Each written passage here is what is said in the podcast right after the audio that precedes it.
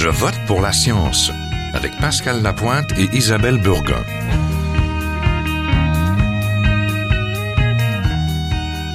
Bonjour à tous. Il y a peu de temps été publié un portrait intitulé Comment se portent les tout petits québécois, un rapport paru fin 2017 par l'Observatoire des tout petits. Ça, c'est un projet de la Fondation Lucie André Chagnon. Ce second bilan des jeunes Québécois âgés de 0 à 5 ans comporte de nombreuses bonnes nouvelles et pour les presque 535 000 tout petits de la province. Ce qu'on y relève, c'est que la santé des 0-5 ans semble meilleure qu'il y a 10 ans, particulièrement à la naissance. On note moins de décès à la naissance et moins de bébés de petits poids même si on peut souligner une hausse des naissances par césarienne et du nombre de prématurés.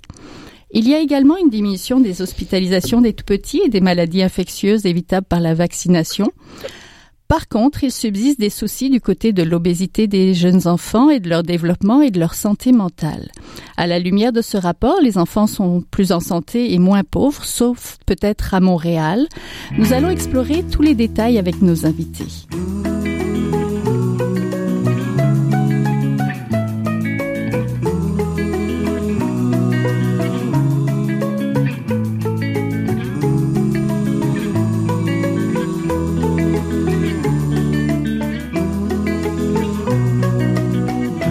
Nous parlons de la santé des tout-petits avec la docteure Catherine D, médecin spécialiste en santé publique, cofondatrice du groupe des jeunes médecins pour la santé publique et experte en santé et développement des jeunes enfants. Bonjour. Bonjour.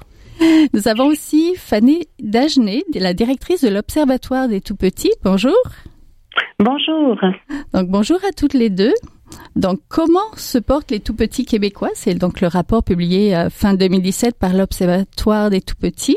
Ça parle de la naissance, de la santé, du développement des jeunes de 0 à 5 ans. Donc, d'abord, pour commencer, qui sont les tout petits québécois dont on parle dans ce rapport, Madame Dagenet ben, en fait, euh, ce sont les enfants âgés là de 0 à 5 ans. Donc, on considère également la période de, de la grossesse euh, dans cet intervalle d'âge-là.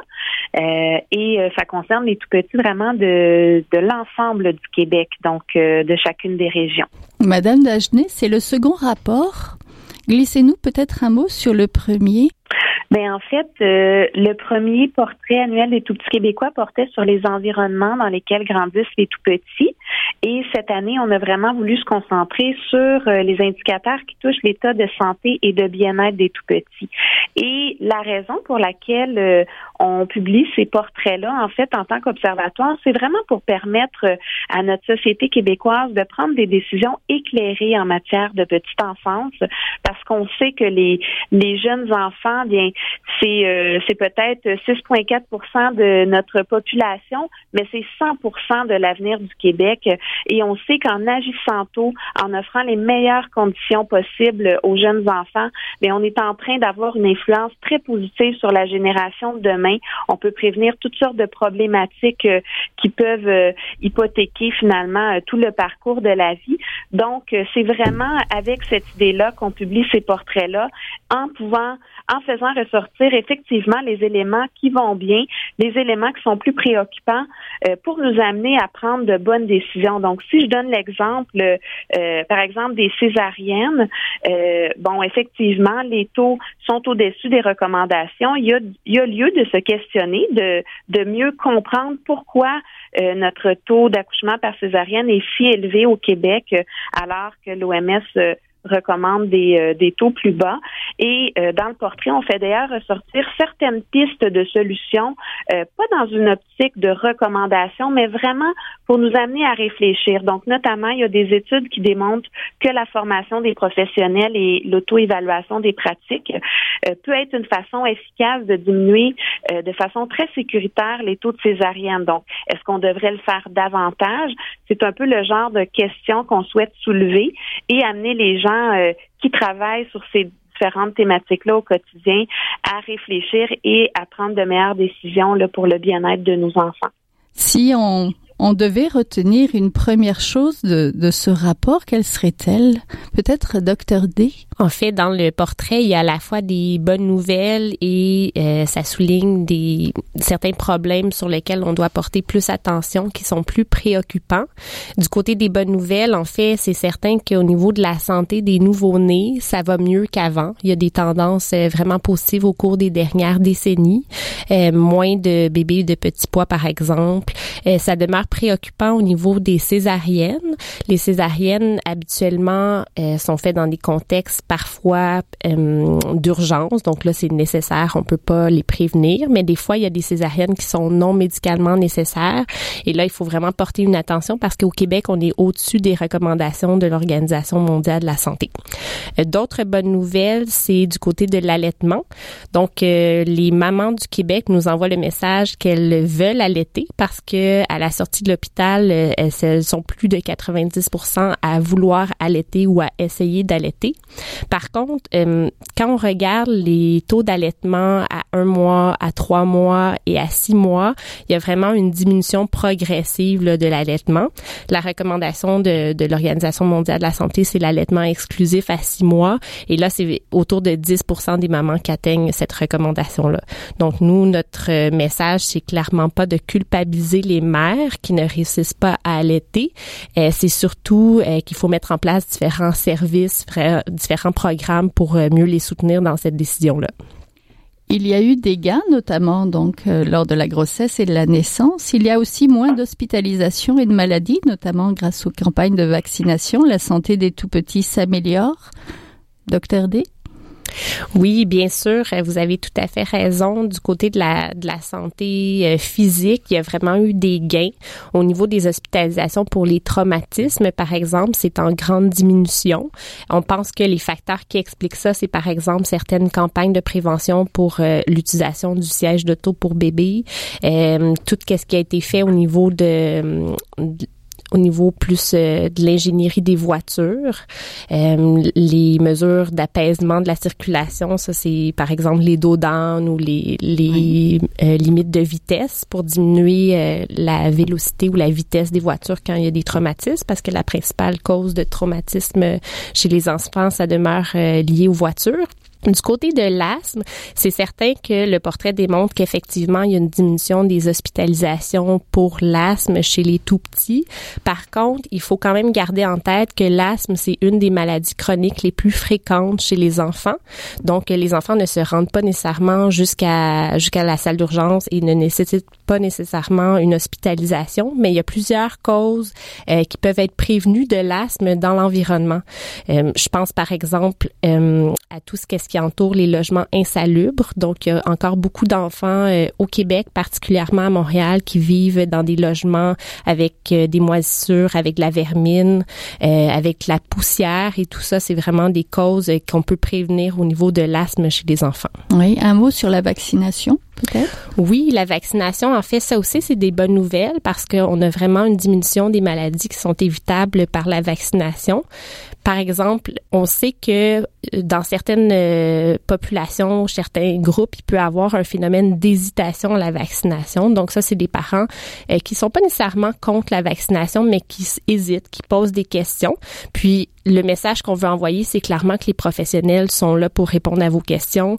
La vaccination demeure une mesure de santé publique qui est extrêmement efficace et très, très sécuritaire.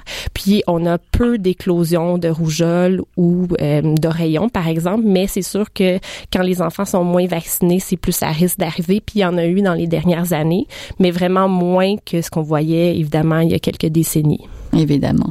La santé des tout-petits s'améliore, n'est-ce pas, Madame Dagenet? Euh, ben en fait, effectivement, ces éléments-là euh, soulèvent vraiment des bonnes nouvelles du côté de la santé physique. Et euh, c'est intéressant également parce qu'on apprend beaucoup aussi de ce qui va bien. Tantôt, j'ai donné un exemple, bon, où c'est une donnée plus préoccupante, puis ça nous amène à nous poser des questions pour peut-être revoir certaines pratiques. Mais quand on voit que sur certains dossiers, on a connu des gains, ben ça peut nous indiquer de continuer de faire ce qu'on a qu'on a fait pour réussir à avoir ces gains-là. Euh, du côté de la santé physique, les données qui sont plus préoccupantes euh, touchent la question de l'embonpoint, de l'activité physique et du temps écran. Donc, effectivement, selon le portrait, le tiers des tout petits de 36 à 60 mois faisait, était à risque d'embonpoint, faisait de l'embonpoint ou était obèse. Et ça, c'est des données de 2012-2015. donc, des enfants, quand même le tiers des enfants qui sont en surpoids et le tiers qui ne respectait pas les recommandations en matière d'activité physique. Et là, on parle des enfants de 3 à 5 ans. Donc, euh, malheureusement, ce n'était pas possible de mettre la main sur des données sur l'alimentation des tout-petits, des données euh, récentes qui auraient été pertinentes là, pour le portrait. On sait évidemment là, que les habitudes de vie euh, sont intimement reliées à la problématique du poids. Donc, c'est pour ça qu'on a voulu aller chercher des données sur les recommandations en matière d'activité physique. Et, autre donnée qui est interreliée avec l'activité physique, euh, c'est la donnée sur le temps écran. Donc, les trois quarts des tout petits ne respectaient pas les recommandations en matière de temps passé devant un écran. Euh, ce qui est vraiment une donnée euh, frappante du portrait, évidemment, qui nous a tous surpris, compte tenu de, l'âge des enfants également. On parle vraiment de, de tout petits enfants de 3 à 5 ans. Alors, ce que ça nous indique évidemment, c'est qu'on doit, comme société, tout mettre en place pour pour soutenir euh, les familles euh, et l'ensemble de la population, dans le fond, dans l'adoption de saines habitudes de vie. Et euh, dans le cadre de la petite enfance, bien évidemment, il y a beaucoup de temps qui est passé dans les services éducatifs à la petite enfance. Hein. Ça devient un milieu de vie. Certains enfants vont les fréquenter cinq jours semaine. ils peuvent prendre euh, le dîner. Certains vont même prendre un petit déjeuner dans les services éducatifs, à tout le moins des collations.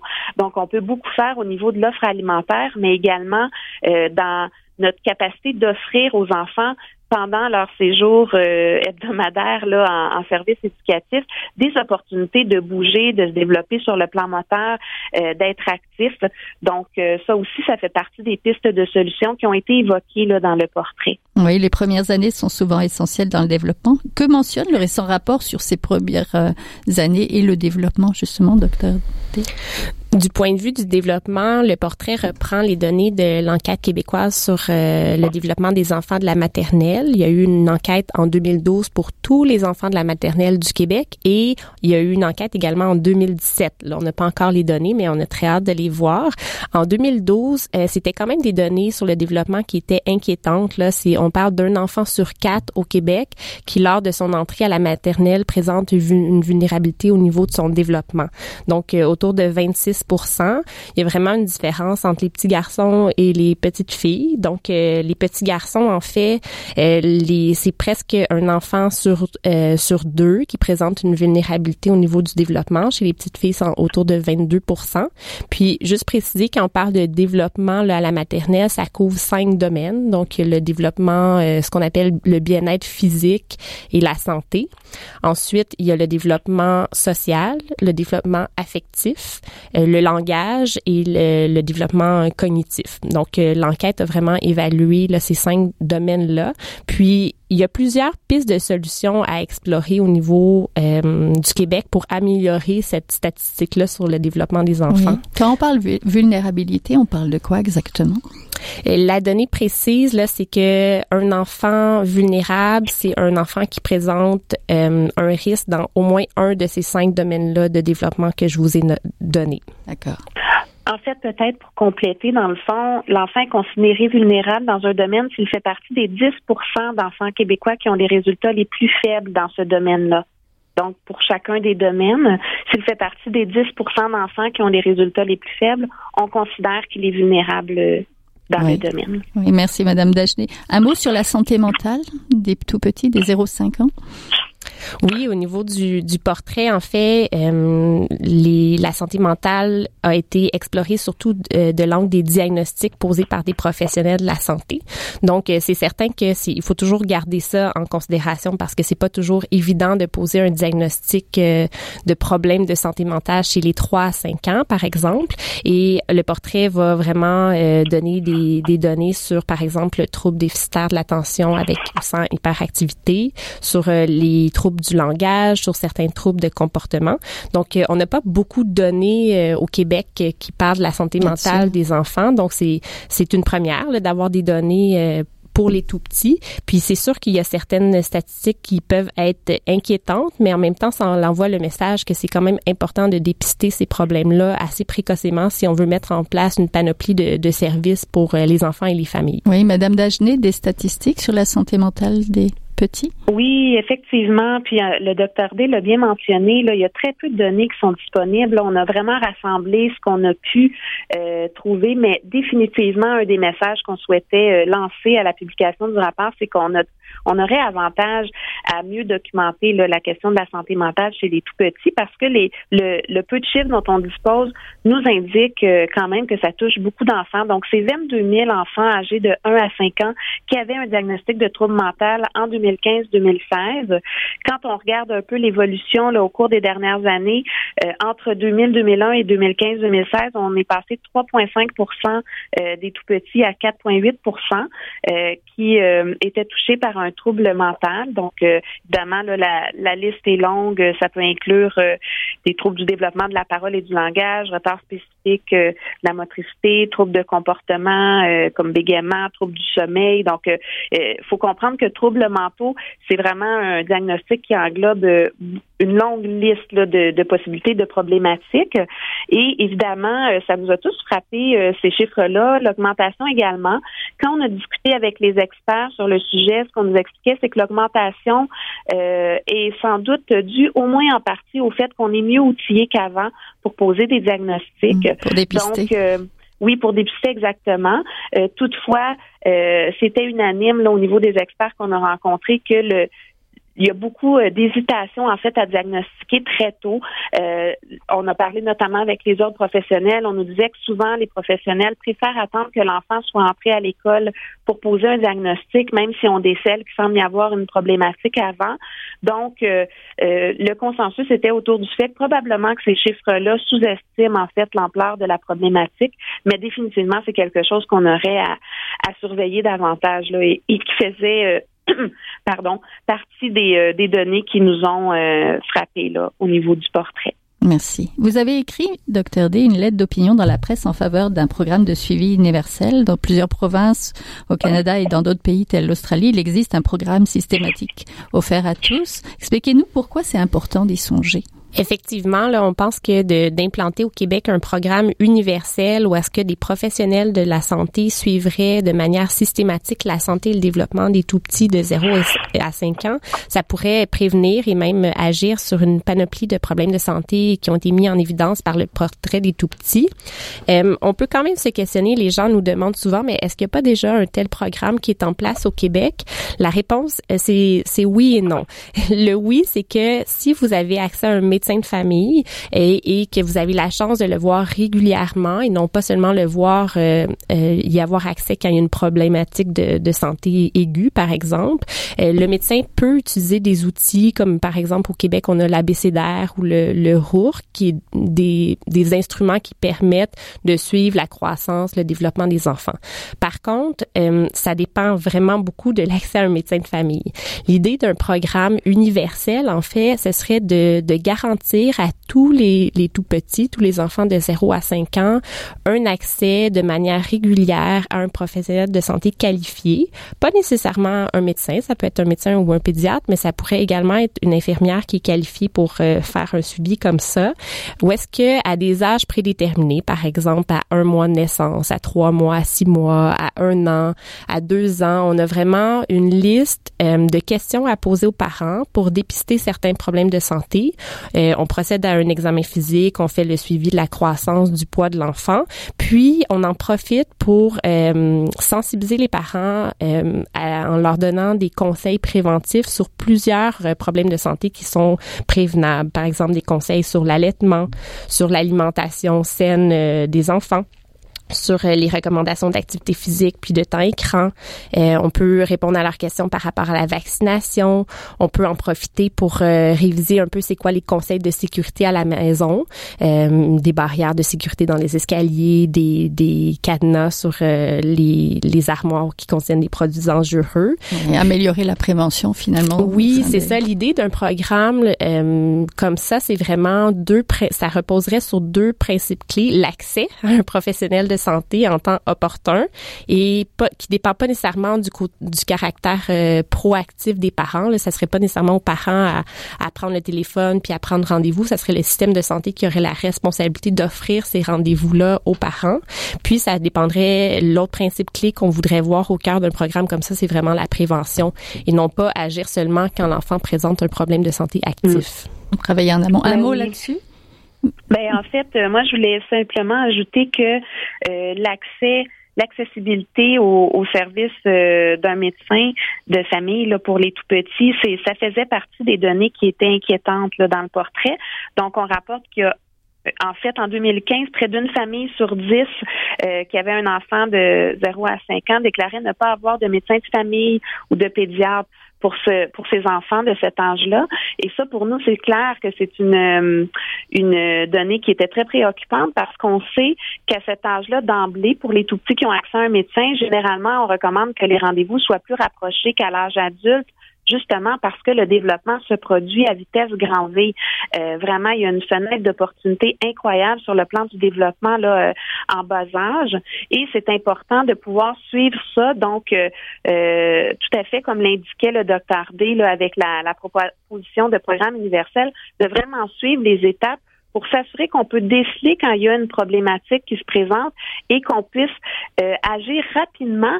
Et le fait de pouvoir agir tôt, ben, peut non seulement, comme on le disait, agir de façon préventive, donc en, donnant de meilleures conditions à l'enfant et peut-être en lui évitant que les problématiques ne surviennent, mais si certaines problématiques semblent se pointer, ça peut permettre d'amoindrir également euh, les problématiques ou les répercussions. Donc, on a vraiment avantage à agir tôt et effectivement, euh, le fait de savoir qu'il y a des tout petits qui n'ont pas accès à un médecin ou à un pédiatre, ben, c'est c'est quelque chose qui est inquiétant.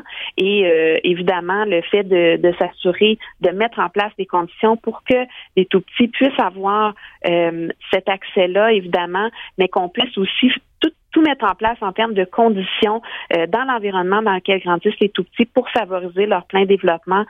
c'est vraiment notre objectif là, de susciter une discussion autour de ça avec le portrait. Oui, merci beaucoup. On était donc en compagnie de Fanny Dagenet, la directrice de l'Observatoire des Tout-Petits, et de la docteure Catherine D, médecin spécialiste en santé publique et cofondatrice du groupe de jeunes médecins pour la santé publique. Merci. Merci beaucoup. Merci à vous.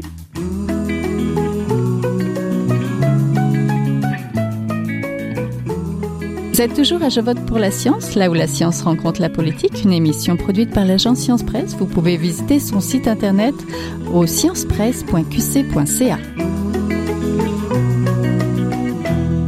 C'est le temps de notre chronique. On est en compagnie aujourd'hui de José Nadia Drouin, la directrice de l'agence Science Presse. Bonjour. Bonjour Isabelle pour sa chronique littérature scientifique et aujourd'hui elle va nous parler de quelqu'un qu'on connaît bien quand on s'intéresse à la vulgarisation, Hubert Reeves, son dernier opus. Oui, tout à fait. Euh, le titre, c'est Le banc du temps qui passe. C'est tellement un beau titre, je trouve. Oui, tout à fait. Ce banc, ben, c'est celui sur lequel M. Reeves s'assoit, là, près de l'étang de Malicorne, qui est une petite ville en Bourgogne où il a élu domicile, là, dans le centre-est de la France. Alors, il nous raconte que c'est à cet endroit qu'il laisse surgir les questions qu'il se pose sur la science, évidemment, sur l'écologie, la cosmologie, mais aussi sur la musique. Ça, je ne savais pas, hein, qui, était amateur de musique. Alors, ce dernier livre réunit ses réflexions sur tous ces sujets. Ces méditations cosmiques, comme il les appelle, sont livrées dans de très courts chapitres qui vont d'un paragraphe à quelques pages. Ça se lit, ça se comprend facilement. Évidemment, là, il y a certains thèmes abordés qui sont un peu plus complexes. Euh, on va parler de la théorie des cordes ou de la physique quantique. Mais le lecteur, lui, s'en tire assez bien parce que, après tout, tu l'as bien précisé, on a affaire à un vulgarisateur hors pair. En fait, euh, en lisant ce livre, on a vraiment l'impression d'être assis avec un sage sur un banc public à se faire raconter le monde, l'univers, à discuter avec lui de tout ce qui l'émerveille, le fascine, puis l'inquiète à la fois aussi, puis bien sûr, là, à, travers tout ça, on passe un excellent moment. Ces réflexions, il nous les partage aussi, je trouvais, là, tout au long du livre avec beaucoup d'humilité. Il nous met en garde aussi, par exemple, il nous dit nos connaissances ne sont pas définitives, elles doivent être mises à jour indéfiniment. Moi, j'ai particulièrement aimé cette mise en garde-là parce qu'elle reflète ce qu'est la science. Hein. C'est une démarche en cours avec des résultats provisoires, un processus qui est ni blanc ni noir. ça, ça, sonne toujours à mes oreilles, ça. Monsieur Reeves revient aussi parfois là, sur l'état de nos connaissances actuelles sur l'univers. À d'autres moments, il nous pousse une petite blague à saveur scientifique, puis il nous livre même ailleurs là, ses citations, ses auteurs favoris. Il y a deux sections qui sont particulièrement intéressantes, je dirais, pour les auditeurs de Je vote pour la science. Là. Il y a d'abord le chapitre intitulé Croyances et religions, où il se questionne sur son propre rapport à la croyance. On a l'impression ici de rentrer dans son intimité. C'est la façon dont c'est écrit. Il y a quelque chose de vulnérable, je dirais. On le sent euh, dans une phrase comme celle-ci, c'est entre les dogmes religieux et les certitudes athées, il y a de l'espace pour les spiritualités questionneuses. Tu sais, quand je vous disais là, que pour lui, là, rien n'est définitif, on le sent bien, là, je trouve, dans le vocabulaire qu'il utilise, il parle de dogme, de certitude, mais versus question.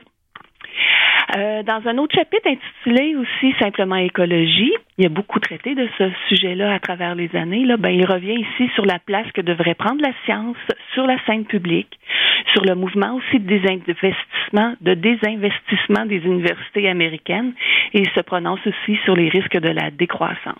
Moi, de mon côté, ce que j'ai beaucoup aimé, c'est le passage sur les pièges de la pensée. Je le cite. Dans des domaines inconnus, il importe d'avancer à petits pas de ne pas tirer des faits, plus d'interprétations qu'il n'en justifie, de se méfier en particulier des conclusions qui confortent nos idées favorites. Alors, euh, tout au long euh, du livre, je me disais que ce livre aussi, là, c'est, euh, peut-être un dernier opus, comme tu disais, parce que M. Reeves est quand même assez âgé, hein, il a 85 ans. C'est un livre là, qui vaut certainement la peine d'être lu. Je disais dernier opus plus parce que c'était son récent ouvrage, pas forcément le dernier. J'espère qu'il en écrira d'autres. C'est la maison d'édition, c'est, je pense, c'est français sûrement. Oui, c'est Seuil. Ben, oui, t'as vraiment l'impression, là, t'as vraiment l'impression qu'il est là en train de te raconter là, euh, ce qu'il, euh, ce à quoi il a réfléchi. Ouais. Oui, puis c'est quelqu'un qu'on aime beaucoup et qui est justement prolifique. Donc, euh, même si c'est pas le dernier, ça donne l'occasion peut-être l'envie de relire euh, Hubert Rive. Merci beaucoup. À plus tard. On était donc en compagnie de José Nadia Drouin, la directrice de l'agence Science Presse, donc qui a lancé un petit euh, cercle de littérature scientifique. Et on vous invite justement à faire vos commentaires ou à nous suggérer peut-être des livres. Merci. Bienvenue.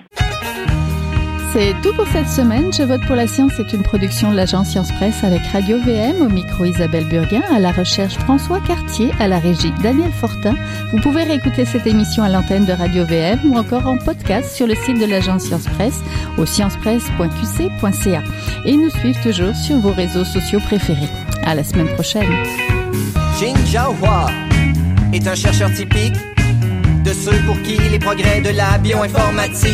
On préséance sur le sens biologique pour qui la grosse science constitue la seule logique. On y parle de génome, de transcriptome et de spliceosome, de traductome, de protéome et de foldéome, de kinome, de protéasome, mais pas du glaucome de Guillaume, de signalosome vers les lysosomes, ah, et puis E.T. Des milliers de candidats qui descendent en fonction du stimulus duquel ils dépendent. Pendant que Docteur Roy, en ses résultats